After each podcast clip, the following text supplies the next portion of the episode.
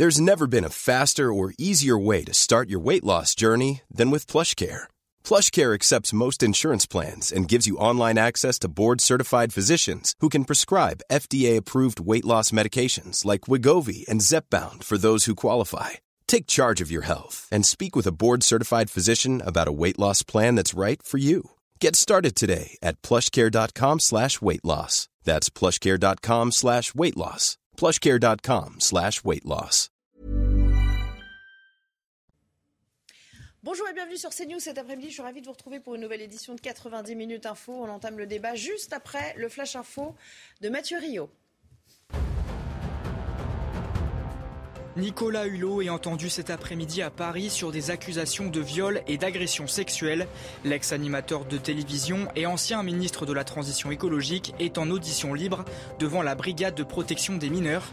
Dans un reportage diffusé sur France 2 en novembre 2021, six femmes l'accusaient de violences sexuelles commises entre 1989 et 2001. L'une d'elles a ensuite porté plainte. Elle était mineure au moment des faits. Les États-Unis se préparent à vacciner les personnes ayant été en contact proche avec des patients atteints de la variole du singe.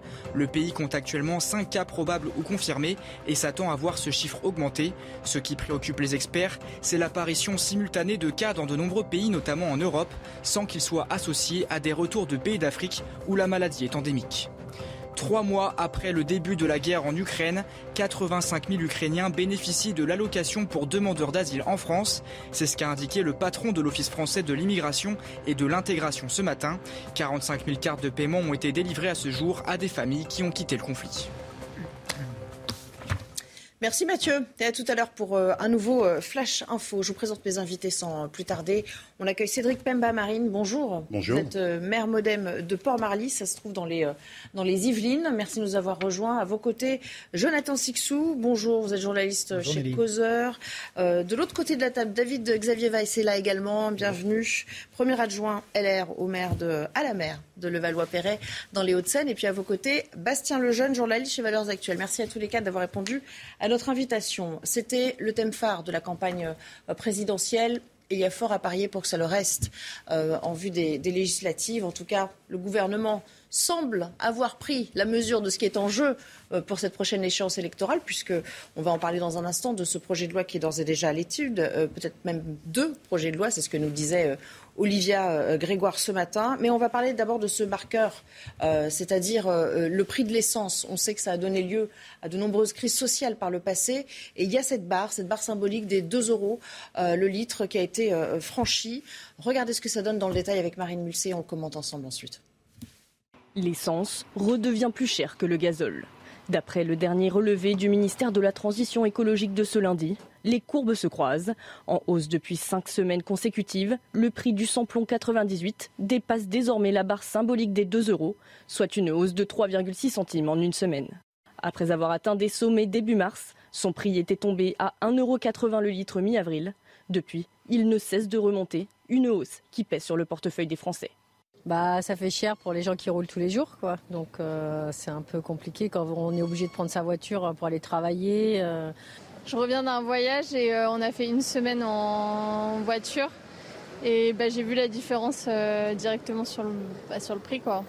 Et pour cet expert, la situation n'est pas près de s'améliorer.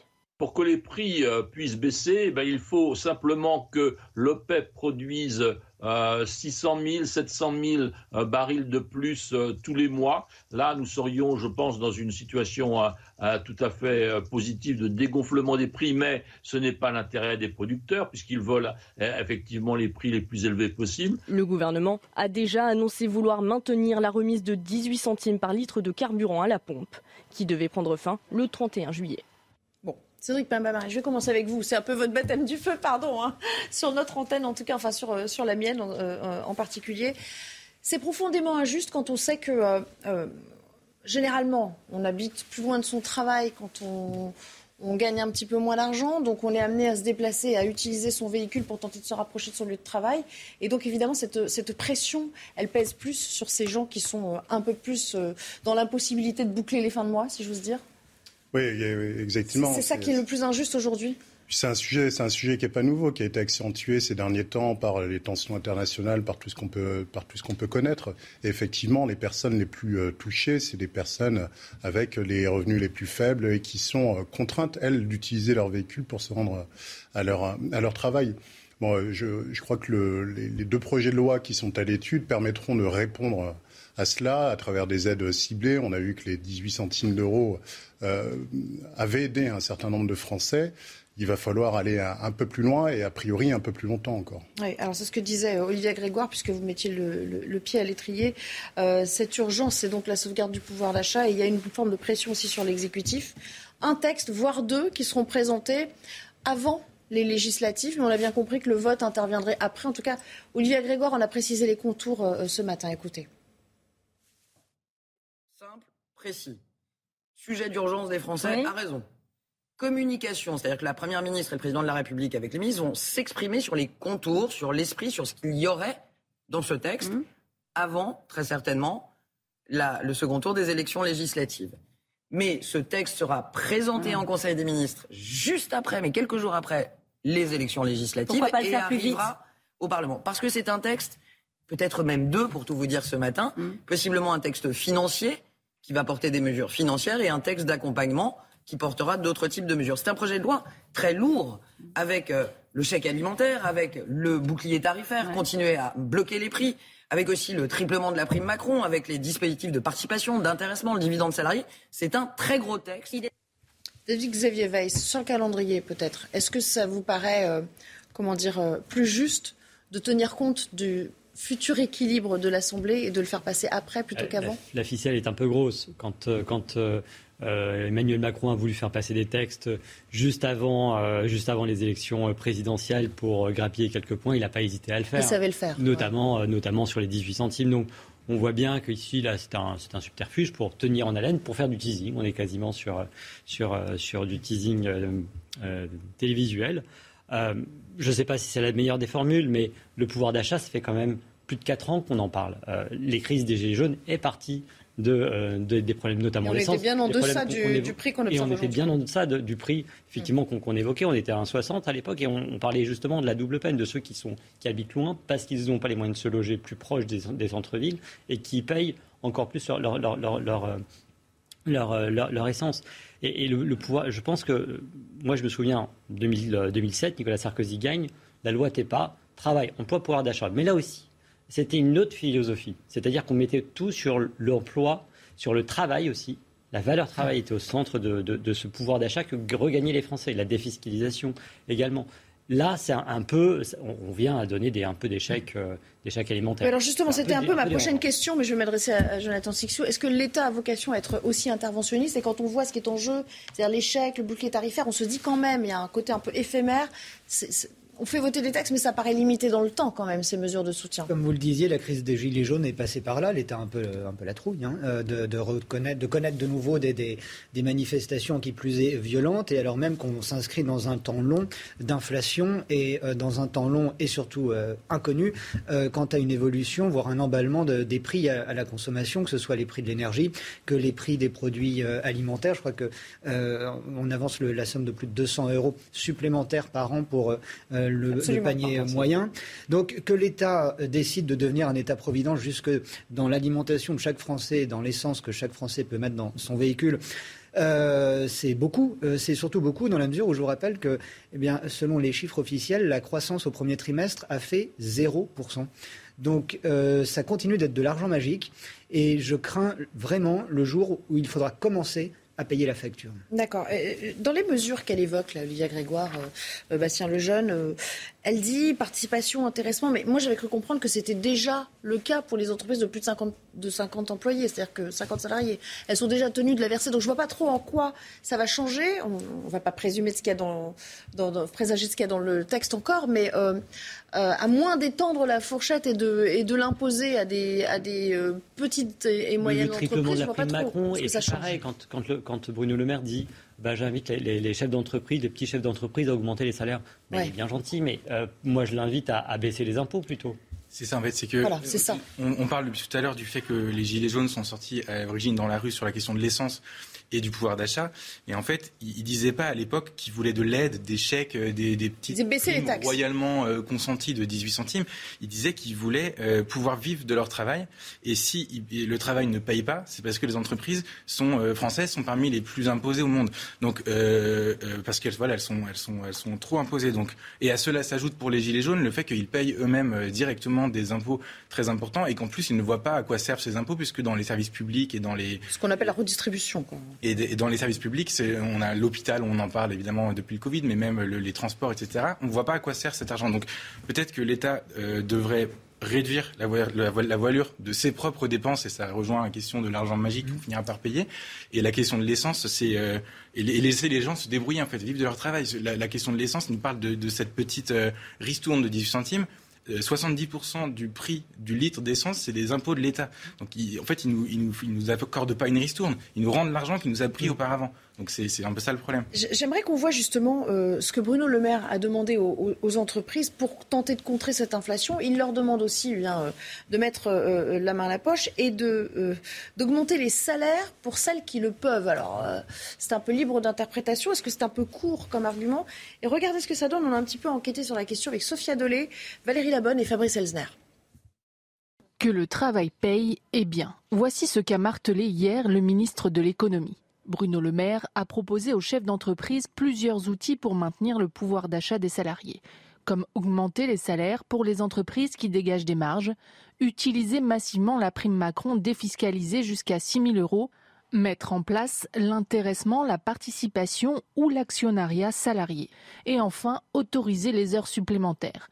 Pour les salariés que nous avons rencontrés, il ne faut pas oublier non plus les coups de pouce sur les dépenses du quotidien. Ils peuvent faire des efforts sur les tickets restaurants ou après avec l'augmentation effectivement de, de l'essence, peut-être faire un geste au niveau de la voiture ou je sais pas, ou de l'essence, du carburant. On a déjà une cantine qui nous permet donc euh, de manger sur place. Euh, c'est l'équivalent de 5 euros le repas avec entrée, plat, dessert, donc c'est assez euh, bien.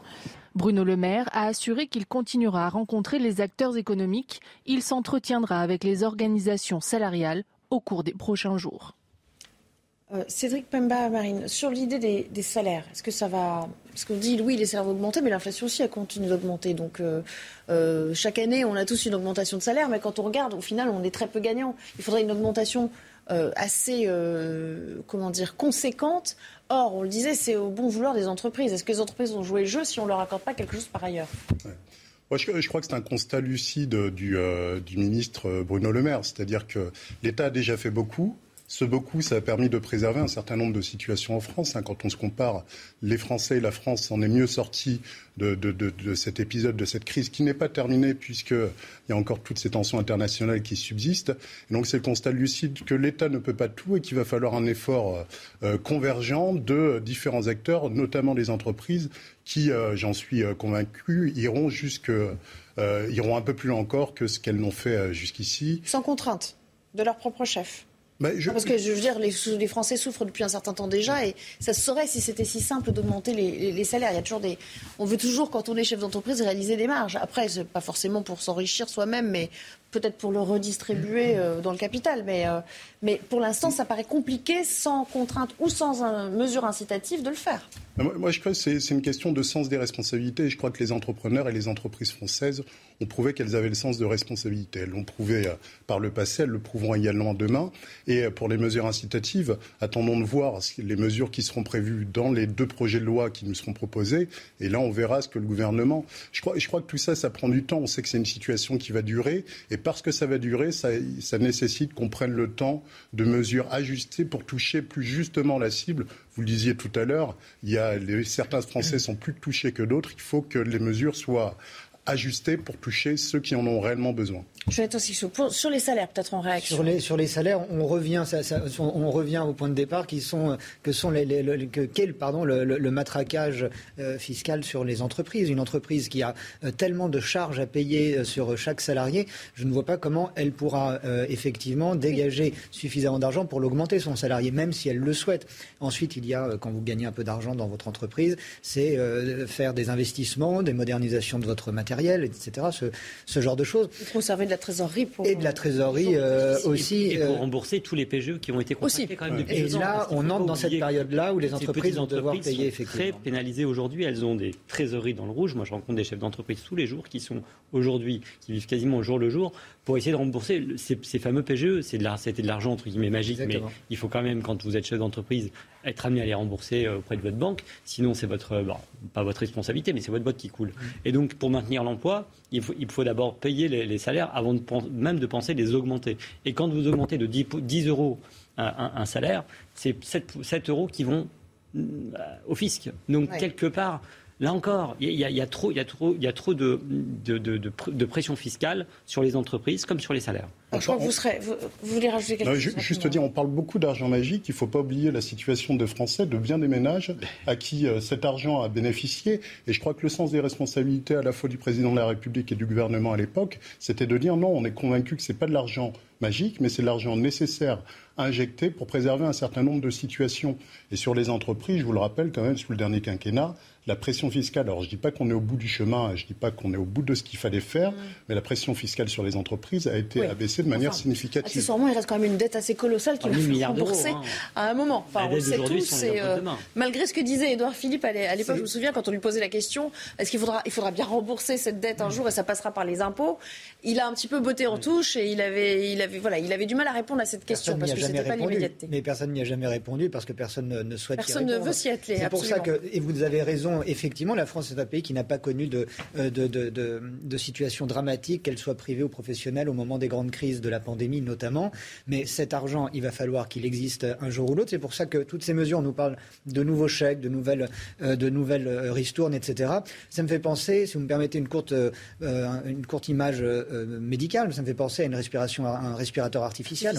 la France vit sous respiration économique artificielle. Il faudra un jour ou l'autre débrancher, mais c'était on fait, une petite pause, euh, puisqu'il est 15h45, le temps de retrouver Mathieu Rio, et je vous promets qu'on reprend ce débat, et je vous ferai réagir euh, notamment à la notion de bouclier tarifaire. On verra ce que ça, ce que ça comprend que ce bouclier tarifaire. A tout de suite. À Pantin, au nord de Paris, deux filles et deux garçons de 13 ans ont été pris à partie par une quinzaine d'individus hier vers 18h30. Trois ont pu fuir, mais l'un des garçons a été passé à tabac. Il a reçu des coups de marteau dans la tête et un coup de couteau dans chaque cuisse. Il a été transporté à l'hôpital. Cet après-midi, son pronostic vital n'est plus engagé. Ses agresseurs sont en fuite. Les candidats aux élections législatives sont sur la ligne de départ. Ils seront 6293 pour le premier tour le 12 juin, un recul de 20% par rapport à 2017 selon les chiffres publiés par le ministère de l'Intérieur. Cette diminution s'explique notamment par l'alliance à gauche au sein de la nouvelle Union populaire écologique et sociale. 579 exécutions ont été enregistrées l'année dernière dans le monde. C'est 20% de plus par rapport à 2020. C'est le constat d'Amnesty International sur l'année 2021. En cause, une dégradation en Iran, Arabie Saoudite et Birmanie. Ce chiffre ne compte pas les milliers d'exécutions en Chine selon l'organisation à cause des restrictions d'accès aux données. Voilà, alors on le rappelle, il y aura deux textes de loi. Hein. Euh, Olivia Grégoire, la nouvelle porte-parole du gouvernement, euh, euh, l'a confirmé. Et, elle évoquait le bouclier tarifaire. Bastien Lejeune, est-ce qu'il devrait, on n'en a pas encore parlé, mais ça a été évoqué ces derniers jours, est-ce qu'il devrait inclure, à votre sens, ce qu'on appelle le blocage des loyers? Quand on sait que euh, se loger en France, ça reste quand même le, blocage des prix, hein, des tarifs des loyers. Se loger en France, ça reste quand même le poste budgétaire le plus important. Je crois que c'est 30 ou 40 euh, du budget d'un ménage. Ça, ce serait la chose à faire pour permettre aux Français de conserver euh, leur, leur capacité de, paiement? Le, le, problème, à mon avis, du gouvernement, c'est qu'il est un peu dans un. Il veut augmenter le pouvoir d'achat et en même temps, il veut éviter que l'inflation augmente. Et les deux objectifs se, contredisent un petit peu. Il peut, agir à très court terme pour essayer de limiter les pertes du pouvoir d'achat en bloquant les prix, euh, en donnant des chèques euh, à la consommation, etc. Mais, tout ça, ça crée de l'inflation. C'est la même chose si les entreprises augmentent les salaires euh, ça va faire augmenter l'inflation. Les entreprises peuvent aussi répercuter ces augmentations sur les oui, prix. c'est ça, ce que je disais tout à l'heure. Voilà, donc en fait, c'est ce qu'ils cherche à éviter à l'origine quand même, c'est l'inflation. donc il est un petit peu obligé de gérer avec, avec ces choses-là, et c'est pour ça, à mon avis, qu'il euh, il tergiverse. Euh, Puis c'est le problème du en même temps, c'est-à-dire qu'on a un président de la République qui a été élu sur une, vague libérale, et aujourd'hui, il veut faire pire que l'ex-URSS en encadrant les loyers. Je suis désolé, non mais je suis désolé, un, propriétaire, un, propriétaire bailleur qui a acheté son, son un appartement qu'il met en location. Il l'a acheté, euh, il a une traite à rembourser auprès de la banque, et la banque ne lui fera pas ni une ristourne, ni moins, ni, ni, ni une baisse des, des, taux, parce qu'il aura. D'accord, mais la euh, traite, à partir du moment où vous avez contracté un prêt, euh, c'est la même mois après mois. Ça ne bah, va pas augmenter, ça. C'est la même mois après mois, sauf que. Après, les charges. Il y a une rentabilité, il y a les charges. Les charges, elles augmentent. Les charges de syndic, de copropriété augmentent. Tout augmente. Quand vous avez une rénovation à faire de votre appartement que vous mettez en location, bah, ça, augmente. Tout, tout, augmente. À un moment donné, euh, on ne peut pas dire on bloque le prix des loyers. Donc vous, vous êtes contre Non, non, mais bloquons ceux des, euh, des, institutionnels, éventuellement, euh, mais, mais, pas de, de, tous les loyers. Ça me paraît complètement euh, surréaliste de vouloir encadrer jusque-là le, le, le, bah, le, prix, les prix en France. Un gel des loyers paraît effectivement complètement fou. Qu'il y ait peut-être un plafonnement envisagé, comme ça avait été le cas à Paris, dans certaines grandes villes, à un moment pour éviter un emballement immaîtrisable pourquoi pas euh, en parler Parce qu'il y a d'autres cas de figure aussi. Euh, c'est que beaucoup de, de, logements ont d'ores et déjà été payés depuis fort longtemps par leurs propriétaires et ça devient, les loyers, un revenu complémentaire souvent pour des petites retraites. Et dans un climat d'inflation grandissante, avec des retraites pour le coup qui sont souvent peu euh, élevées en France, on voit bien que eh bien, un loyer de quelques centaines ou peut-être 1000, 2000 euros change la vie radicale radicalement d'un couple ou d'un retraité vivant seul. Et donc, je des loyers, c'est abaisser les retraites de, ces gens-là. D'autant que, d'autant que, rappelons quand même que les, loyers sont euh, encadrés. Hein. Vous ne pouvez pas augmenter voilà, quand vous êtes propriétaire augmenter comme vous le voulez ah, vos loyers. Et donc c'est déjà, déjà, plafonné. Ils sont, encadrés par, le, par le, coût de l'indice de construction qui est de l'ordre de 1% par an. Euh, vous ne pouvez pas, pouvez pas d'un coup, du jour au lendemain, dire j'augmente de 15% le, loyer, de mon locataire. Il y a aussi une conséquence qu'il ne faut pas euh, occulter, c'est euh, l'accès à la propriété. Parce qu'on le voit, les taux sont en train de remonter, ce qui fait que pour ceux qui prétendent là-dessus plutôt. Jouons sur le sur le. Alors voilà, justement, parce que ça aussi, ça participe quand on ne peut pas accéder à la propriété, ce qui est un peu le graal pour tout le monde, parce que ça veut dire derrière transmission de, de patrimoine et d'épargne euh, aux générations d'après. Forcément, c'est un frein, c'est une paupérisation des Français.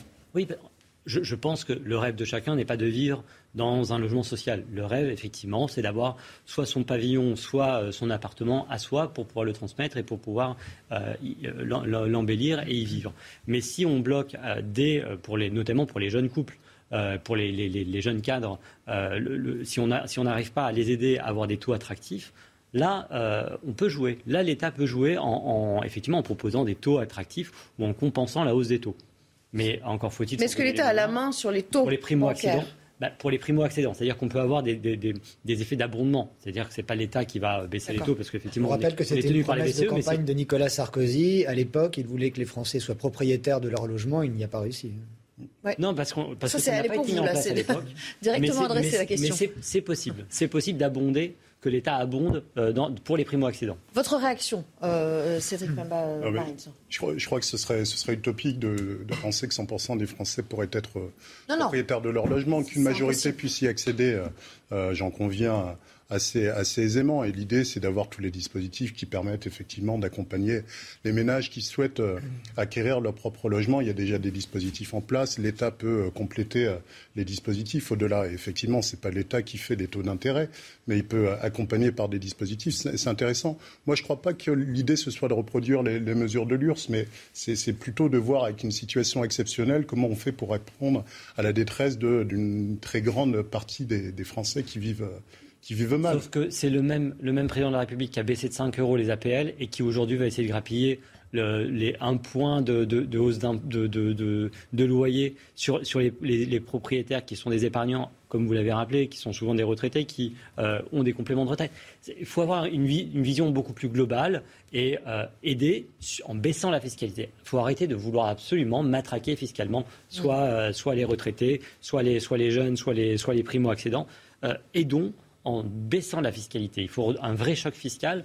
C'est pas en, c'est pas en, en, essayant d'encadrer. C'est ce qu'on a déjà amorcé depuis 5 ans en baissant la fiscalité à la fois sur les ménages et sur les entreprises. Bon, visiblement, c'est pas perçu comme suffisant, quoi. Mettre la seconde. Alors. Non, mais situation exceptionnelle, circonstances exceptionnelles. Je crois que euh, si le monde n'avait pas été ce qu'il est actuellement, euh, sans doute les mesures prises euh, il y a, il y a 5 ans déjà où au cours du quinquennat aurait produit des effets différents, bien plus, euh, bien plus Mais il faut voir d'où on part. On est le pays le plus fiscalisé d'Europe. Donc, euh, on a quand même de la marge en matière de. Alors justement, euh, je vous propose d'écouter. elle était en déambulation dans les Bouches-du-Rhône. Aujourd'hui, c'est Marine Le Pen qui était sur un marché de Marignane, hein, il me semble. quelle campagne les candidats du Rassemblement national ont-ils l'intention de mener sur le terrain à ce propos, hein, à propos du pouvoir d'achat? Écoutez sa réponse, bon, toujours la même, mais enfin, vous la rappelle quand même. Eh bien, ils défendront euh, ce que nous avons défendu pendant la campagne présidentielle, à savoir la baisse de la TVA sur l'énergie de 20 à 5,5 la TVA à 0 sur un panier euh, de 100 produits de première nécessité, qu'ils soient d'ailleurs alimentaires euh, ou d'hygiène. Donc nous, nous serons attentifs à cela, car nous remarquons que la politique d'échec euh, par ailleurs distribué n'importe comment, puisque des députés européens l'ont reçu quand même, il hein, euh, faut le dire. Alors que moi, j'ai croisé des gens qui sont dans des situations économiques critiques, qui n'ont pas été bénéficiaires euh, de ces chèques. Donc, le plus simple est de rendre leur argent aux Français plutôt que de leur en prendre et de faire mine de leur en redonner un tout petit peu de temps en temps. Alors voilà le retour de la TVA, Bastien Lejeune. Non, mais en fait, elle a, enfin, elle a raison stratégiquement de faire ce qu'elle est en train de faire. C'était son thème de campagne, le pouvoir d'achat qu'elle a essayé d'imposer depuis euh, six mois avant le, avant le premier tour. Et c'était un peu un angle mort du quinquennat d'Emmanuel Macron, puisqu'il y avait, euh, euh, j'avais vu un chiffre que vous citiez tout à l'heure dans le journal, le, budget des Français a bondi de 224 euros en 2022. Donc, elle a raison d'aller d'attaquer là-dessus. Elle a vraiment essayé d'imposer ça et elle a salué cet après-midi justement une victoire du Rassemblement national d'avoir fait en sorte que le gouvernement aujourd'hui fasse du pouvoir d'achat son, son thème prioritaire euh, du début du. Ce qu'elle n'a pas su euh, bien mettre en avant, notamment à l'occasion du débat. Hein, oui, oui, bah on l'attendait beaucoup là-dessus. Après, c'est une autre question, mais en tout cas, elle a dit aujourd'hui on va être vigilante, etc. C'est un petit peu son thème qui s'est euh, imposé. Et ensuite, sur, le, sur les solutions qui sont proposées, c'est vrai que ce qu'elle propose est différent de ce que propose Emmanuel Macron. Elle propose de, à budget constant de, de, supprimer des, des, impôts, en fait et de, et de, et de ne pas les remplacer, enfin de, de, de ne pas les remplacer par d'autres impôts, mais de les, de, comment dire, de supprimer des impôts en faisant des économies ailleurs. D'accord. Sauf que ça représente une, une manne, enfin c'est quand même une manne pour l'État et euh, il va falloir. Bah, on sait très bien que l'État doit toujours récupérer quelque part ce qu'il perd par ailleurs. Bah, justement, mais après ça c'est ce qu'elle expliquait. Oui, mais il y a aussi des économies d'échelle à faire. Il y a aussi des réformes, il y a des, domaines qui ont été engagées. Il y a des domaines dans lesquels, euh, en tout cas Marine Le Pen estime qu'il y a des dépenses qui sont non seulement superflues mais même parfois nocives. Et évidemment, euh, elle cible beaucoup d'économies à faire sur la gestion de l'immigration, etc. Donc elle avait un petit peu anticipé ces, ces sujets-là. Donc elle a raison de jouer sa carte maintenant. Les sujets qu'elle aborde et la façon dont elle les aborde sont effectivement très séduisants. Ensuite, le problème dans la vision économique de Marine Le Pen a souvent été de croire aux vases communicants. Mais c'est pas parce qu'on fait des économies en termes d'immigration qu'on va pouvoir euh, renflouer des caisses en matière d'alimentation, par exemple. Euh, il y a des budgets euh, compartimentés avec des, budgets annuellement revotés, etc. Et pas ça, ne marche pas comme ça. Malheureusement, parce que c'est vrai que cette idée d'un panier de, 100 produits, on se dit mais pourquoi on ne l'a pas eu plus tôt cette idée? Oui, c'est vrai. Bon, Allez, on va s'interrompre parce que bah, il est déjà l'heure. Ça fait presque une demi-heure qu'on euh, verse du pouvoir d'achat, mais c'est vous dire, hein, évidemment, euh, euh, on essaie d'analyser un peu tous les ressorts et tous les recours possibles, mais on sera fixé d'ici quelques semaines, hein, si on en croit Olivier Grégoire, puisque le texte va être ou les textes vont être soumis en Conseil des ministres, et puis le vote interviendra d'ici, allez, un bon mois maintenant, si on a bien tout compris. On s'interrompt, on revient après la pause pour le JT et pour la deuxième partie de l'émission. Il est pratiquement 16 heures euh, et c'est euh, l'heure du euh, journal, à commencer par l'actualité judiciaire. On a appris cet après-midi que Nicolas Hulot, l'ancien ministre de l'Environnement, ancien animateur télé, était entendu aujourd'hui à Paris pour des accusations de viol et d'agression sexuelle sur au moins six femmes et une mineure. Au moment des faits, c'était entre les années 1989 et 2001. Sachez que la demande de remise en semi-liberté d'Alain Ferrandi a été rejetée aujourd'hui par la Cour d'appel de Paris. Je rappelle qu'il a été condamné à la perpétuité en 2003 pour sa participation à l'assassinat du euh, préfet euh, Erignac. Je vous propose euh, d'écouter les explications de Noémie Schulz. D'après nos informations, rien dans le parcours carcéral ou dans le projet de réinsertion professionnelle d'Alain Ferrandi euh, ne justifie ce refus de la Cour d'appel de Paris. Non, c'est essentiellement en raison d'un risque grave de trouble à l'ordre public euh, que pourrait causer cet aménagement de peine que les magistrats de la Cour d'appel ont motivé leur refus, ainsi que dans l'intérêt des victimes, la famille euh, du préfet Erignac. Concrètement, les juges estiment que la situation socio-économique et politique de la Corse n'est pas suffisamment stable. Il est notamment fait mention euh, des émeutes qui ont suivi la mort d'Ivan Colonna qui a été euh, tué, on le rappelle, par un co-détenu en prison. Une décision que dénonce très vivement l'avocate d'Alain Ferrandi. Je suis assez scandalisée parce que tout le dossier personnel euh, est même reconnu par la Cour comme, répondant aux attentes. Comme précisément sur ces aspects-là, il n'y a rien à redire, on va chercher maintenant euh, les émeutes euh, euh, qui ont suivi l'assassinat d'Ivan Colonna. Donc en fait, c'est une, c'est une décision qui est assez perverse. Pernicieuse, puisqu'elle annonce une perpétuité réelle, puisque s'il doit être responsable de tous les événements qui se passent en Corse de, son lieu de détention, ça pose problème. Donc perpétuité réelle, et désormais on hésite entre une défense ou une raison funèbre. Seul espoir pour Alain Ferrandi de bénéficier un jour de cet aménagement de peine qui lui permettrait de travailler la journée dans une entreprise agricole et de rentrer dormir le soir en prison. Eh bien, c'est de déposer une nouvelle demande et d'espérer qu'un jour la Cour d'appel de Paris finira par l'accepter. Puis sachez qu'une perquisition a débuté à la mi-journée au siège français du cabinet de conseil McKinsey sur l'avenue des Champs-Élysées. Euh, elle s'effectue dans le cadre de l'enquête préliminaire qui a été ouverte pour blanchiment aggravé de fraude fiscale. Je rappelle que McKinsey est accusé d'avoir mis euh, en place un, un montage fiscal lui permettant de ne verser aucun impôt sur les sociétés. C'était entre 2011 et 2020. Voilà, nous allons reprendre le débat avec un, tout autre thème, toujours en compagnie de mes invités, Cédric Pemba-Marine, euh, Jonathan Sixou, David Xavier Weiss et Bastien Lejeune. Merci à tous les quatre d'être restés en ma compagnie. On va parler de Jacques Boutier. Jacques Boutier, vous savez, c'est ce patron euh, de courte du groupe de courtage en assurance ASSU 2000 qui a été mis en examen et incarcéré dans le courant du week-end euh, dans le cadre d'une enquête pour traite des êtres humains, viol sur mineurs. Et il a démissionné entre-temps de son euh, mandat de, président de ce groupe qui a été euh, rebaptisé il y a quelque temps en, en Ville à Vie. je vous propose de regarder ce qui est en jeu et les faits qui lui sont reprochés avec Jeanne Cancard. Tout commence au mois de mars dernier lorsqu'une jeune femme âgée de 22 ans se présente aux policiers. Dans un commissariat parisien, elle explique avoir été la captive pendant cinq années d'un homme richissime qui l'a violée. L'homme mis en cause est Jacques Boutier, 75 ans, l'une des plus grandes fortunes de France et patron du groupe Assu 2000. Selon les propos de la jeune femme, devenant trop âgée pour lui, Jacques Boutier l'a forcé à se trouver une remplaçante. Une adolescente de 14 ans prend alors sa place dans l'appartement et se retrouve dans un lit avec le septuagénaire.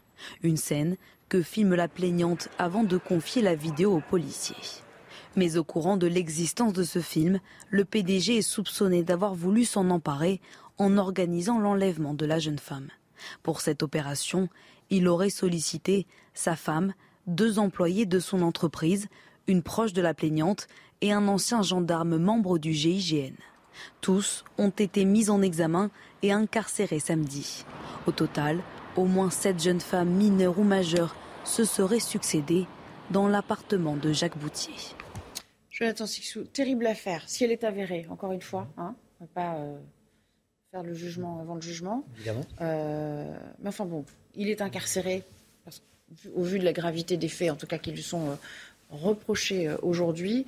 Mais si c'est avéré, impunité, pouvoir, complicité, tout paraît assez abject dans ce dossier tout est toujours abject dans ce type d'affaires euh, et ça l'est davantage quand elle touche euh, des personnes euh, d'un certain niveau d'aisance que dans les, des, gens de, qui sont dans des logements sociaux, qui vivent à la campagne ou autre. Ça, atteint un autre degré quand ce sont des, grandes fortunes, qu'elles soient en France, aux États-Unis ou ailleurs. Il y en a des affaires similaires parce qu'on voit l'étendue et la capacité d'un réseau. Vous voyez, on apprend qu'il y a un membre du GIGN qui peut euh, organiser, participer au rapt d'une adolescente pour euh, la faire taire. Enfin, c'est totalement euh, fou. il y a eu une grande affaire qui est un peu passée sous silence dans les médias, qui a eu beaucoup de morts et beaucoup de, morts euh, calées dans des placards. C'est l'affaire Jeffrey Epstein qui a mis en avant un réseau hallucinant, un réseau planétaire de trafic euh, de euh, jeunes femmes. On en a beaucoup parlé quand même. On en a hein. beaucoup parlé. C'est une série Netflix aussi. Euh, on n'a pas tiré, selon moi, on n'a pas tiré le fil jusqu'au bout, si je puis dire. C'est-à-dire la motivation il y a certes la, la, motivation sexuelle, le viol qui est derrière tout cela, mais il y a un, goût de quelque chose, un goût de la transgression qui est peut-être celui-ci. Quand on a tout réussi, quand on a gagné des sommes colossales, qu'est-ce qu'on peut faire pour euh, s'amuser? Qu'est-ce qu'on peut faire de transgressif? Qu'est-ce qu'on peut faire que le commun des mortels ne peut pas faire? Eh bien, c'est organiser, pourquoi pas, euh, des trafics de jeunes filles euh, de son île hawaïenne à New York ou d'organiser comme ça des rondes d'adolescentes dans son lit parce son bon plaisir. pour son bon plaisir, puisque c'est ce que des moyens même s'ils sont limités, ils sont quand même très importants pour le commun des mortels, euh, le permet. Euh, et c'est là que ça met en évidence des faits très graves. Euh, et cette affaire, ce type d'affaire, prend une dimension supplémentaire quand elle, quand elle arrive dans, des milieux aisés, je crois. Intéressant point de vue, Bastien je, je, pense exactement la même chose sur l'affaire Epstein. On en a beaucoup parlé, mais sincèrement, on n'en a pas énormément parlé. Euh, en comparaison de ce qu'il y a dans cette affaire. Là, il y a une série Netflix, effectivement, ils disent quand même dans la série à énormément de moments que la plupart des gens ne veulent pas leur répondre et ne veulent pas les aider dans leur, euh, dans leur travail un peu d'investigation ou de documentaire. Et c'est un petit peu ce qu'on voit là aussi quand on apprend la liste des gens qui l'ont aidé euh, à commettre ces actes abominables. On ne comprend pas comment c'est possible que autant de personnes soient au courant. et que et que ça soit pas rendu public. Donc là, en l'occurrence, c'est comment dire, il a été un peu piégé. Enfin voilà, il va, il va, il va être confronté à la justice, mais on n'imagine pas le nombre d'affaires dans, dans, lesquelles les gens arrivent à s'en tirer. D'une certaine manière, l'appât du gain pour certaines personnes, parce qu'on imagine qu'il y a un dédommagement, une rémunération pour couvrir s'ils sont avérés, encore une fois, je mets toujours du mm. conditionnel, parce que euh, ces agissements, euh, l'appât du gain est plus fort que toute forme de moralité, d'une certaine manière. Peut-être l'appât du gain, peut-être le, la, peur de se mettre à dos quelqu'un de, de, oui, très ça, ça revient au même. C'est-à-dire mm. euh, la volonté d'avoir un ascenseur social important. Oui, enfin, je, comprends ce que vous voulez dire. Peut-être aussi la difficulté de, faire valoir, de, faire sortir ces affaires, dans, puisque ce sont... Enfin, je, pense que ça, pose effectivement une, exactement la même question que ce qui vient d'être expliqué, qui est assez souvent, les victimes, souvent les victimes ont peur parce qu'effectivement, vous voyez, si encore une fois, effectivement, comme vous le dites, les faits sont avérés, un membre du GIGN, mais qui vous dit qu'il n'y aurait pas euh, ici ou là le gendarme du coin qui, pour prendre votre plainte ne, serait pas euh, coopératif, euh, ici ou là le juge qui ne serait pas lui aussi coopératif. À un moment donné, les victimes ont peur elles-mêmes si elles viennent dénoncer ce, genre de faits. Et dans l'affaire Epstein, Epstein, ce qui est dommage, c'est que on a ce qui est dommage, ce qui est triste, c'est qu'on a concentré sur Epstein, mais il y en a, il y en a, il y a des centaines. On a beaucoup parlé du deal qui a été passé entre Prince, Prince Andrew et, la plaignante principale. on a beaucoup parlé aussi de Ghislaine Maxwell. Enfin, il y a quand même eu une forme de publicité. Mais, mais, Effectivement, Bill Clinton, qui euh, connaissait ce monde-là, qui a été peut-être à un degré ou à un autre impliqué. Enfin, d'accord, peut-être qu'on n'a pas tiré assez les leçons, mais l'affaire en elle-même a été médiatisée. Ça, on ne peut pas euh, dire le contraire. Cédric euh, Pemba-Marine, sur, euh, sur ce genre d'affaires et sur, et sur cette notion, j'aimerais insister sur cette notion d'impunité conférée à, ceux qui se pensent riches et puissants. Non, mais je crois que, vous le disiez, si tout ceci est avéré, effectivement, ça, pose, ça pose beaucoup de questions. Ça pose la question de combien de Bouchy encore, combien de Epstein euh, actuellement existe. Et en revanche, il y, a une chose qui est sûre, c'est que côté impunité, là, le signal qui est envoyé à travers le dépôt de plainte de cette euh, femme, c'est que non, ça ne restera pas impuni. Le fait que la justice s'en saisisse, le fait que les médias en parlent, c'est, euh, on le disait tout à l'heure, Epstein on en a parlé, Bucci on en aura parlé. Il faut que ce soit un signal fort qui soit envoyé. On espère que la justice soit, soit au rendez-vous. D'accord. Alors, on va passer à notre affaire on les scinde, hein, euh, même si euh, voilà, c'est une euh, affaire de mœurs, elle aussi. L'affaire Abad qui ne retombe pas, peut-il rester au gouvernement? Est-ce que c'est tenable pour lui? Je crois que c'était même le titre de Libération ce matin, intenable concernant son entrée au gouvernement. En tout cas, hier soir, il a fermé la porte à une démission et il s'en est expliqué ainsi, le nouveau ministre. J'ai toujours évité de mettre mon handicap en avant. J'ai été contraint, malheureusement, de le faire aujourd'hui pour me défendre et même de dévoiler mon intimité en détail en expliquant que les faits qui m'étaient imputés étaient matériellement impossibles. Ce sont ici ma dignité et mon intégrité qui s'en trouvent atteintes. Je le répète avec fermeté, je n'ai jamais violé une seule femme de ma vie. Vous comprendrez qu'aborder ces sujets publiquement est extrêmement douloureux pour moi.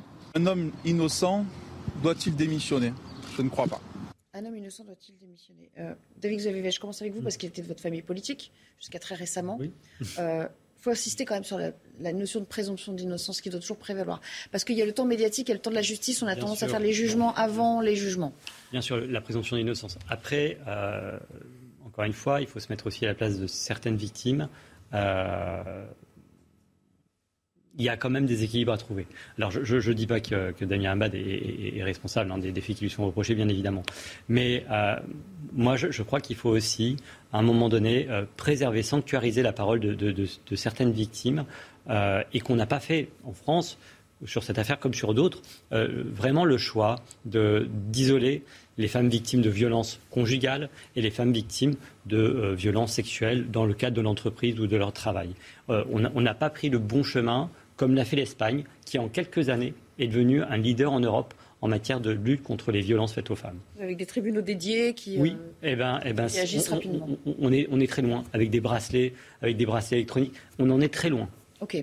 Euh, ceci dit, Bastien Lejeune, s'il y, y, a une suspicion, s'il y a une suspicion je ne parle pas d'accusation. S'il y a une suspicion concernant donc le, témoignage de ces femmes et, les agissements dont ils se seraient rendus responsables, euh, est-ce qu'il faut l'écarter du gouvernement? Parce qu'il y a le droit, il y a la morale ou le principe de précaution. Hein. il y a plusieurs notions qui s'entrechoquent fait, je trouve ça difficile de, donner des avis très tranchés quand on lit des, des, témoignages comme ça. Je ne dis pas du tout que ces femmes mentent et je trouve que leur témoignage euh, qui a été rapporté par Mediapart est très crédible.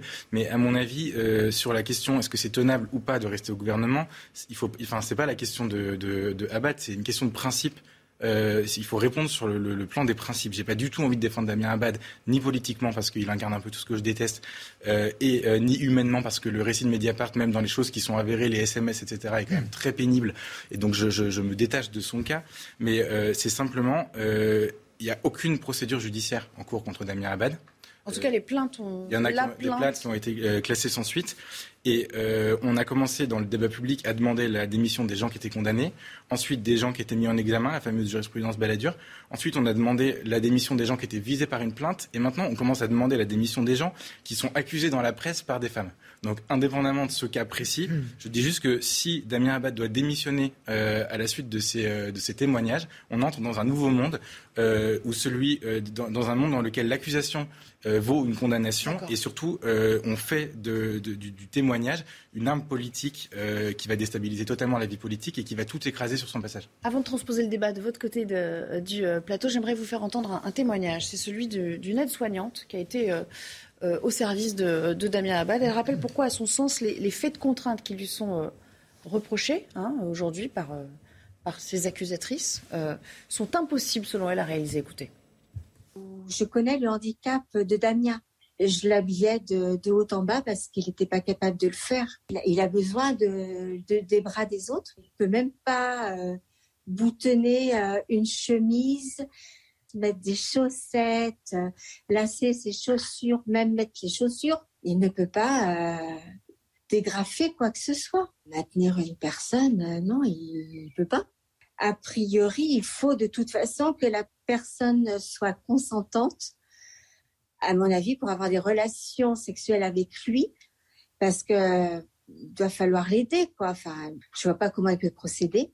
Euh, je vois pas comment il peut la déshabiller. Je vois pas. Mais je me dis que c'est impossible qu'il ait pu faire ça tout seul. Papa Marine, c'est aussi la dignité des personnes qu'on met sur la place publique. Il le dit d'ailleurs lui-même. C'est compliqué pour lui euh, d'avoir à se, à se justifier, même en invoquant son, euh, son handicap. De toute façon, d'une certaine manière, quoi qu'il arrive, le mal est fait, quoi. Non, je crois que c'est compliqué pour toutes les personnes, à la fois pour, euh, pour la personne qui a, qui a porté plainte, qui se dit victime. Euh, c'est compliqué pour le ministre Abad, puisque ça met en cause son, son, intégrité. Donc je, pense que c'est une situation compliquée pour tout le monde et ça appelle à une chose qui a été dite, euh, notamment en prenant l'exemple espagnol, ça appelle à renouer la confiance avec la justice. Parce que finalement, on, va tous pouvoir échanger pendant des heures sur la situation. Il y a certains faits, on n'a pas tous les éléments, même si les journaux ont commencé à en livrer un certain nombre. il faut vraiment qu'on puisse avoir confiance à la justice, lui donner les moyens d'aller beaucoup plus vite aussi dans ce genre de situation pour pouvoir trancher rapidement. le témoignage de, l'aide-soignante qui assistait euh, le ministre Abad, euh, voilà, vaut, ce qu'il vaut, mais dans le cadre d'une procédure judiciaire, doit être euh, assez facile de, dire ce qui était possible, ce qui, était, ce qui n'a pas été possible. Donc voilà, moi. Euh, Ça sera un élément sans doute à apporter, à verser au dossier que ce témoignage. Euh, dernier mot, peut-être Jonathan Sixou, et puis on, arrêtera effectivement avec ce, commentaire aujourd'hui. Je suis euh, outré et, par ce type de, de, témoignage. Vous faites votre métier de, le diffuser. C'est un procès médiatique avant d'être un procès, un procès judiciaire. Mais je n'ai pas envie d'entendre ça. Je n'ai pas à entendre ça. Que Damien Abad soit euh, coupable ou non coupable de, ces accusations, ces choses si intimes, ces choses si particulières, n'ont pas à être déballées dans la place publique. Ce sont des propos. Elle, pense pouvoir voler à son secours. Après, peut-être qu'elle aurait dû se réserver. nous sommes dans le champ médiatique et, je ne vais pas aller contre moi tout seul comme ça, me battre.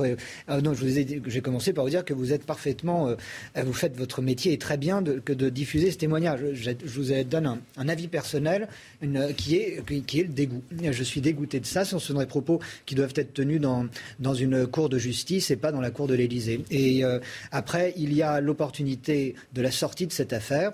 Damien Abad, dans le Figaro, cet après-midi, rappelle que cette affaire lui avait été euh, sortie euh, opportunément quand il avait soutenu déjà François Fillon, qu'elle lui a été ressortie opportunément quand il s'est présenté à la présidence du groupe. Donc il s'interroge aussi sur la bienveillance On va en parler une de minute juste après le, parce qu'on est en train de déborder largement sur l'horaire d'Isabelle Piboulot qui nous attend pour le Flash Info et on s'en excuse Isabelle, c'est à vous. Pouvoir d'achat sera présenté en Conseil des ministres après les législatives, puis ira ensuite au Parlement. La porte-parole du gouvernement l'a confirmé ce matin. Olivia Grégoire précise, la Première ministre et Emmanuel Macron s'exprimeront tout de même sur les contours de ce texte avant le second tour des élections le 19 juin. Procès des terroristes du 13 novembre, les plaidoiries des partis civils continuent avec pour sujet du jour les lieux des attaques, le Stade de France, le Bataclan et les terrasses. 330 avocats se sont répartis divers thèmes. Demain seront abordés le stress post-traumatique, les addictions et la culpabilité du survivant. Les plaidoiries dureront jusqu'à début juin. La solidarité envers l'Ukraine continue. Le Danemark compte envoyer des missiles avec un des systèmes les plus sophistiqués des marines occidentales. L'objectif est de récupérer le port de Sébastopol en Crimée et d'éviter que le port d'Odessa soit pris par les Russes. Au total, hier, 20 pays se sont engagés à fournir des armes supplémentaires à l'Ukraine plateau. On parlait avec nos débatteurs euh, de l'affaire Abad sur euh, le plan moral, le plan de l'exemplarité. Euh, dans le doute, fallait-il l'écarter? Écoutez ce qu'en disait Mathilde Vieux de l'Observatoire des violences sexuelles et sexistes en politique. Le précédent mandat de Macron a commencé avec une mise en cause de François Bayrou pour emploi fictif. Il a démissionné. Il n'y avait pas de mise en examen, il n'y avait pas de, de fait supplémentaire de la justice. Euh, François de Rugy, il a été mis en cause pour quatre homards, il a démissionné. Ça veut dire qu'en réalité, euh, des accusations de viol sont moins graves que quatre homards. Il y a une dimension politique, on ne va pas se le cacher. À qui profite aujourd'hui euh, ce genre d'affaires? Il suffit de regarder en fait qui, qui est à l'origine de cette fuite. Alors tout ce que je vais dire ne, ne, ne préjuge pas ou ne, comment dire, est complètement décorrélé du, des témoignages en question et du fait qu'ils soient vrais ou pas. Mais l'Observatoire des violences sexistes et sexuelles en politique dont on parle, ça donne l'impression que c'est un organisme très officiel de l'État, etc. En fait, c'est euh, une association loi de 1901 qui a été créée en février dernier. Euh, notamment par il y a trois mois, hein. euh, il y a trois mois, par la militante euh, Alice Coffin et par une collaboratrice parlementaire de Daniel Obono. Et on, quand on voit comment la France insoumise a maquillé très récemment euh, Talabouaf en victime de racisme pour essayer d'étouffer les accusations de viol qui le visaient, on peut quand même se poser un peu la question des motivations des gens qui sont dans, cette, dans cet observatoire et comment dire de la nature politique, du timing avec laquelle ils ont sorti cette affaire. Timing troublant, vous êtes d'accord? Euh, Plutôt, et pour rebondir sur ce que vous dites, euh, Sandrine euh, Rousseau s'est faite mm. d'une discrétion exemplaire au moment de l'affaire Tahabouaf, et pour après nous expliquer que ça avait été réglé en interne, et en trois ou quatre jours, et maintenant elle demande des, des, têtes et du sang, parce que M. Abad n'est pas sur le, du même côté de, de qu'elle sur l'échiquier politique. C'est tellement gros que je ne comprends pas qu'elle puisse encore mm. avoir du crédit quand elle prend la parole à ce sujet. Mais encore une fois, on mettrait Ça vous, ça vous choque ce traitement à géométrie variable? Bah, Oui. D'une affaire à une autre quand il s'agit quand même d'affaires d'accusation de viol Une instrumentalisation politique et une géométrie variable dans, dans, le, dans, la, dans la, compassion ou dans l'acharnement euh, dont peut faire, euh, dont peut être euh, victime tel ou tel responsable politique. Mais encore une fois, si on avait mis, si on met aujourd'hui les moyens sur le, pour l'accompagnement des victimes de, de violences sexuelles et de violences en général, on aura moins ce genre d'effet à retardement au bon moment. C'est-à-dire que si on traite dès l'origine le problème d'une femme qui est victime de violence, elle ne va pas revenir 10, 15 ans après au moment où bah, euh, tel ou tel responsable politique a une, percée dans sa carrière politique pour euh, essayer de lui nuire. Si, tel était le cas, encore une fois, je, ne connais pas le dossier de, de M. Abad. Est-ce que c'est une vengeance ou pas personnelle? Mais si on met le paquet en amont, on n'aura pas ce genre d'instrumentalisation par, par la suite. Est-ce que pour vous, il y a un agenda politique caché, ou en tout cas certains qui ont intérêt à ce que cette affaire sorte maintenant, ou qu'elle soit rappelée au grand public maintenant?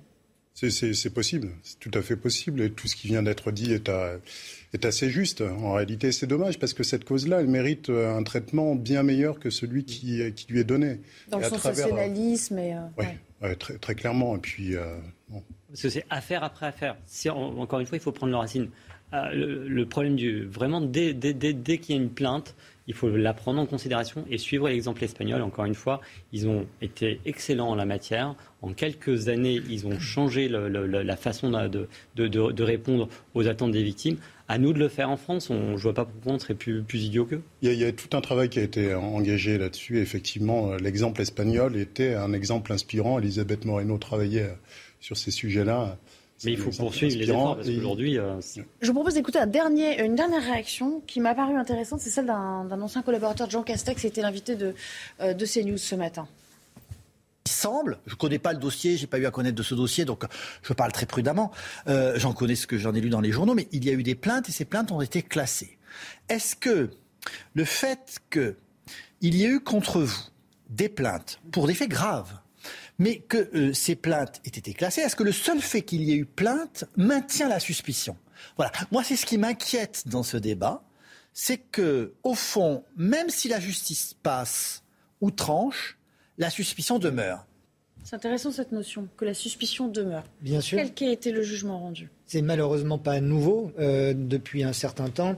Euh, accusation, accusation, pardon, vaut condamnation. Euh, et personne, une personne relaxée peut continuer. Regardez ce qui est arrivé au ministre de l'Intérieur peu de temps après sa, sa, nomination à, lors du précédent. Gérald Darmanin. Gérald Darmanin, lors du précédent quinquennat.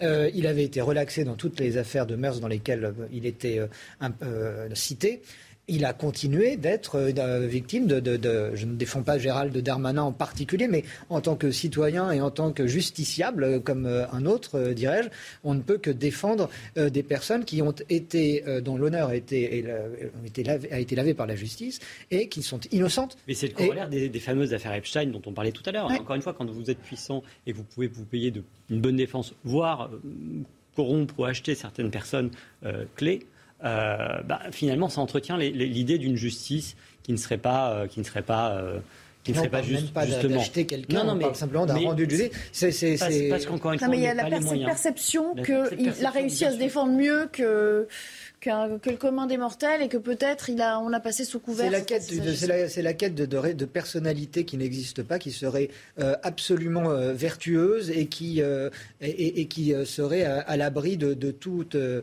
de, tout soupçon d'accusation je, ne défends absolument pas les, violeurs, évidemment, quand, je tiens ce, ce, type de propos. J'espère que vous l'entendez bien. Euh, je dis simplement que dans un imaginaire collectif se dessine une sorte d'irréprochabilité euh, à toute épreuve qui n'existe pas dans la vraie vie des gens.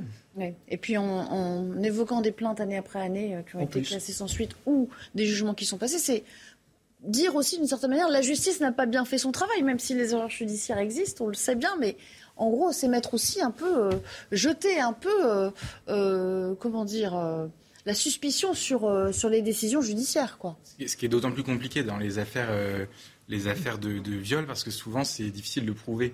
Euh, et la justice ne peut pas condamner sans preuve. Donc, mais ça, c'est une bonne, une bonne chose et on va pas changer ça. Mais c'est vrai que je pense que ça participe au fait qu'il reste cette suspicion. C'est qu'on peut avoir l'impression que c'est pas parce qu'ils ont été euh, étaient euh, blanchis par justice, qu'ils étaient innocents. Donc je pense que ça se, c'est, assez compliqué. On ne peut pas refaire le droit, parce que sinon après on tombe dans des travers et des excès autres aussi ce qu'on peut regretter aussi, euh, juste un mot, Nelly, c'est que euh, l'éducation nationale est dans un état déplorable comme elle ne l'a jamais été.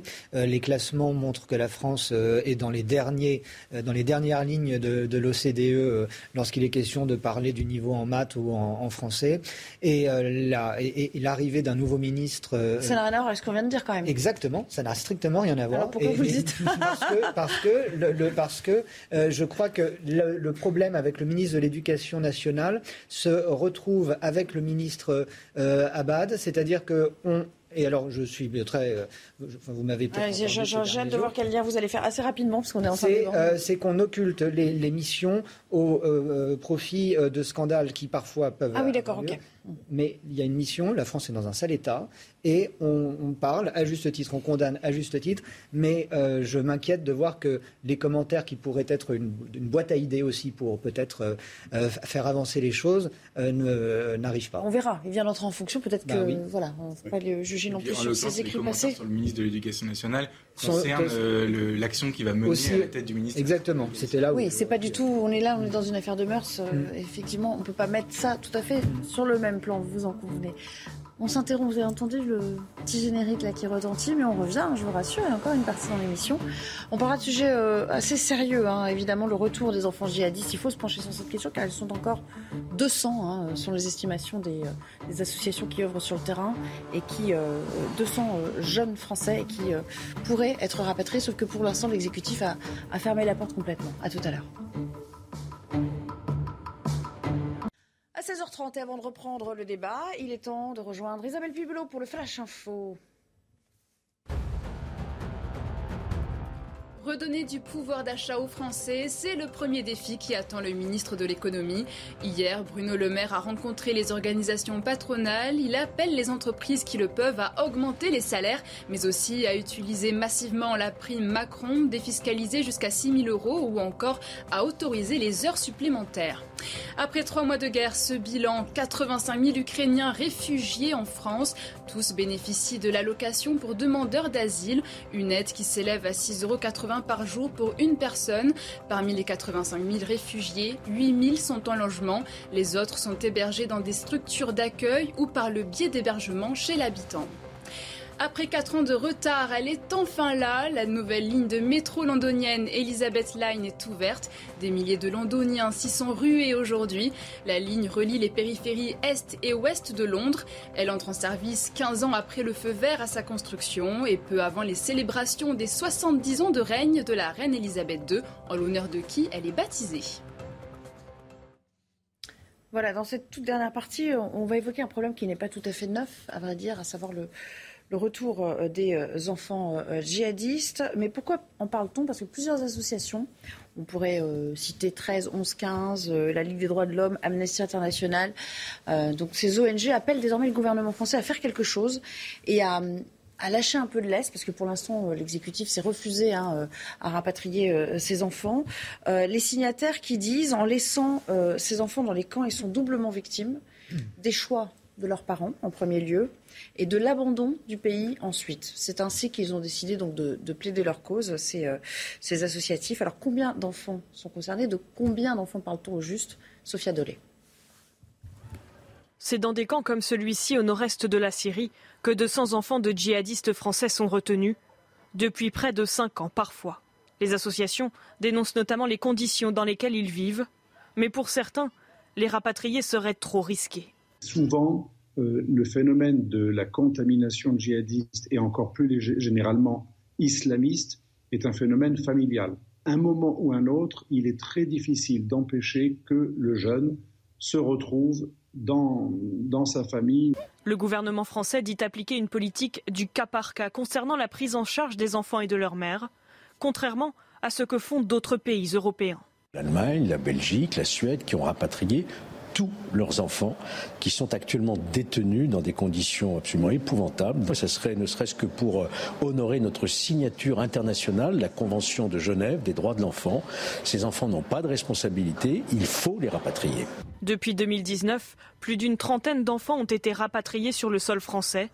Les associations demandent à être reçues par le président de la République. Cédric Marine, euh, il faut rester sur cette ligne, sur cette logique du cas par cas, où vous entendez, vous comprenez l'argument évoqué à la fin de ce sujet euh, par Georges Fenech, grand magistrat hein, euh, dans notre pays qui connaît bien toutes ces questions. De, vraiment, ce serait l'honneur du pays quand même de reprendre euh, ces enfants qui ont la nationalité française et qui n'ont rien fait.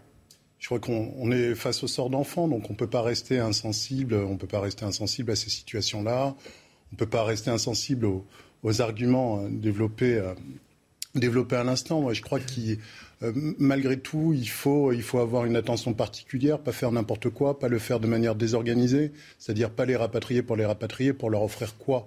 En France. Moi, je crois qu'il est intéressant d'être très attentif. La logique du cas par cas va certainement euh, évoluer.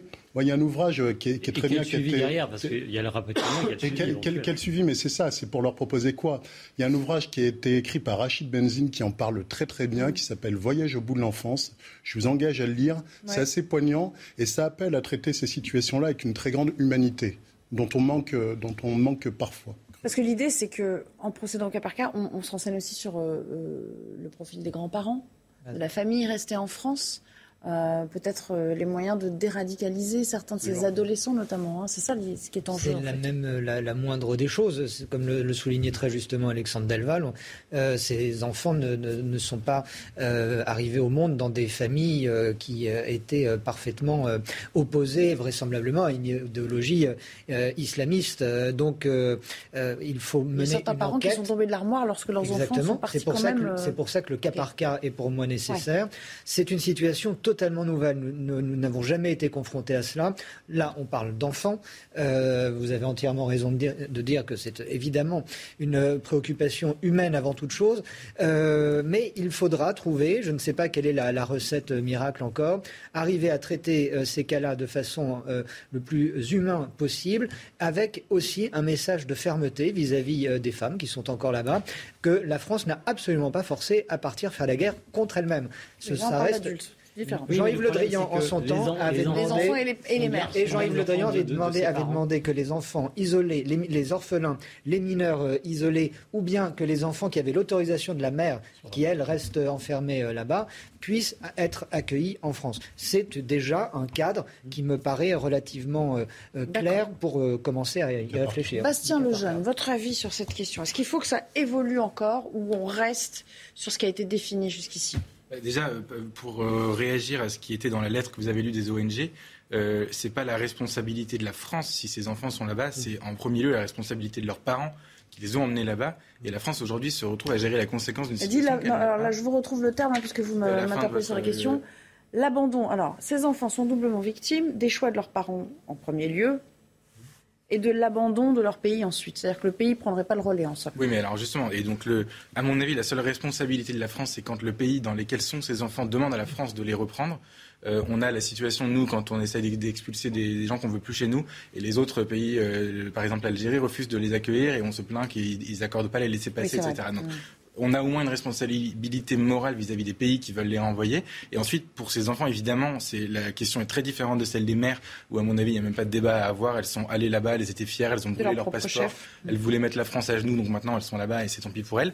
Et pour leurs enfants, évidemment, euh, c'est, plus délicat. Euh, euh, il y a déjà une question stratégique, c'est que plus ils vont rester là-bas, plus difficile ce sera si jamais ils rentrent de, s'occuper d'eux.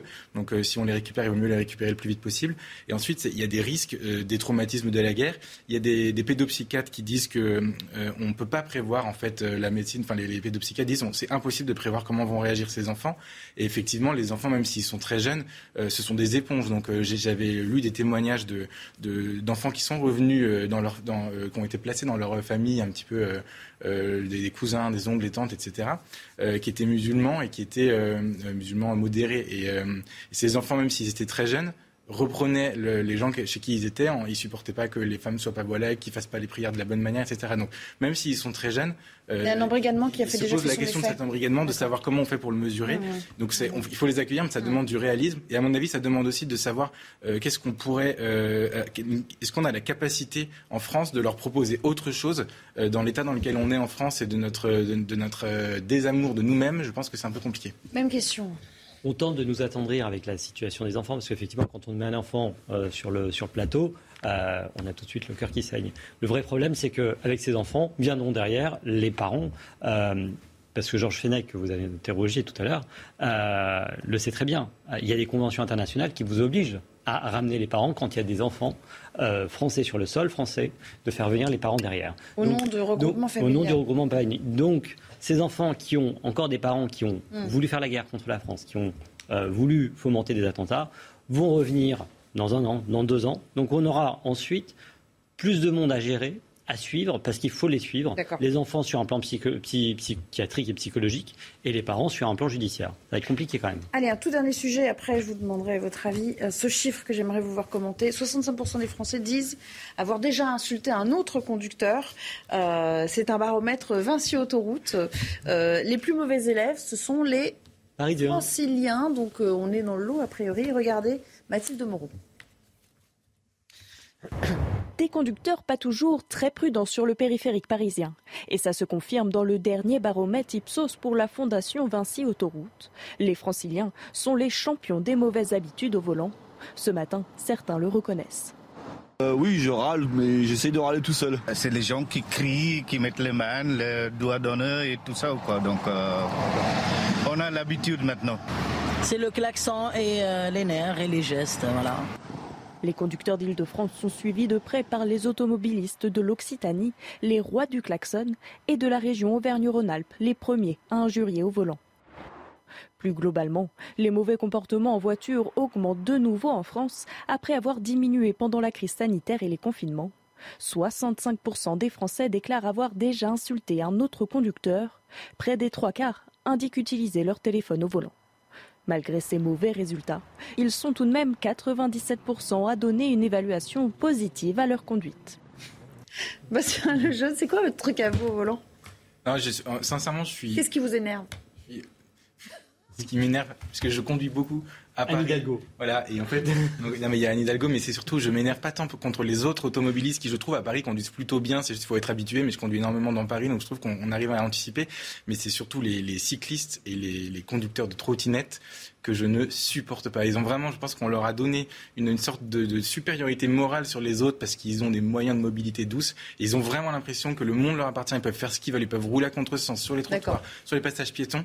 Et, euh, et je, je, je, supporte pas ça. Je vais attendre, c'est que vous insultez ou ça vous est arrivé gentiment Alors moi, je ne conduis pas. Je n'ai pas de permis ah. de conduire. Ah bah super. donc vous n'êtes pas du tout dans le. Mais en tant que en tant que en tant que passager, je, je peux insulter énormément. En tant que passager. Euh, les, les, les, cyclistes qui, qui passent, qui coupent la, qui coupent le, la route ou quoi. Euh, le sondage dit que 65% des Français ont, ont insulte. Ça veut dire qu'il y a quand même 35% de menteurs, parce que je pense que tous les automobilistes. Cédric C'est votre cas aussi. Vous êtes, vous êtes euh, euh, je suis, conducteur de voiture ou de scooter pacifiste, des deux. Ah, je vous dire oh, des deux. donc vous comprenez. Et je ferai partie des 65%. ah, c'est bien, voilà. Faut avouer déjà à moitié pardonné, dit-on. Et vous Moi, j'ai pas encore le permis de conduire. Je, ne sais pas si je vais le passer. Alors, vous êtes comme lui, euh, quand vous êtes passager, vous vous en donnez à cœur joie Il y a de quoi s'arracher les cheveux. Peut-être pas insulter tout le monde, mais il y a de quoi s'arracher les cheveux quand on est à Paris. Merci Anne Hidalgo. Elle a augmenté, je ne sais pas si elle a diminué le nombre de bouchons, mais elle a augmenté le nombre d'insultes proférées au volant. Ça, ah, il fallait bien que l'homme politique ressorte encore aujourd'hui. On, se plaint des embouteillages à Paris depuis le XIIe siècle, depuis Philippe Auguste. C'est vrai que ça a toujours existé quand même. Hein. Mais elle a accéléré le mouvement. Merci beaucoup. Euh, on est en train de déborder un petit peu sur l'horaire de Laurence Ferrari. J'espère qu'elle ne nous en voudra pas trop. Vous la retrouvez dans quelques minutes pour le début de Punchline. Quant à moi, je vous dis à demain pour une nouvelle émission. Ravi d'avoir été en votre compagnie cet après-midi. À bientôt. Merci.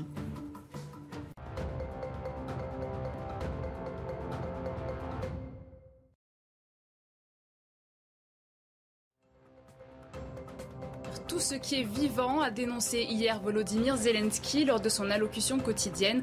Personne n'a autant détruit le Donbass comme les troupes russes le font maintenant. Le président ukrainien prévient, les prochaines semaines de guerre seront difficiles. Variole du singe, la haute autorité de santé recommande de vacciner les cas contacts. Les adultes, y compris les professionnels de santé, sont concernés. Cette vaccination doit se faire avec le vaccin contre la variole de troisième génération uniquement. Il est conseillé d'administrer une dose dans les 4 jours après le contact à risque et au maximum 14 jours plus tard avec un schéma à deux doses espacé de 28 jours. Le footballeur Kurt Zuma plaide coupable d'avoir maltraité son chat. Le défenseur international français de 27 ans a été convoqué par la justice britannique. En février, la diffusion d'une vidéo le montrant en train de frapper son animal avait provoqué l'indignation. Son frère de 24 ans, qui l'avait filmé, est poursuivi pour complicité. Tous deux connaîtront leur peine lors d'une audience le 1er juin.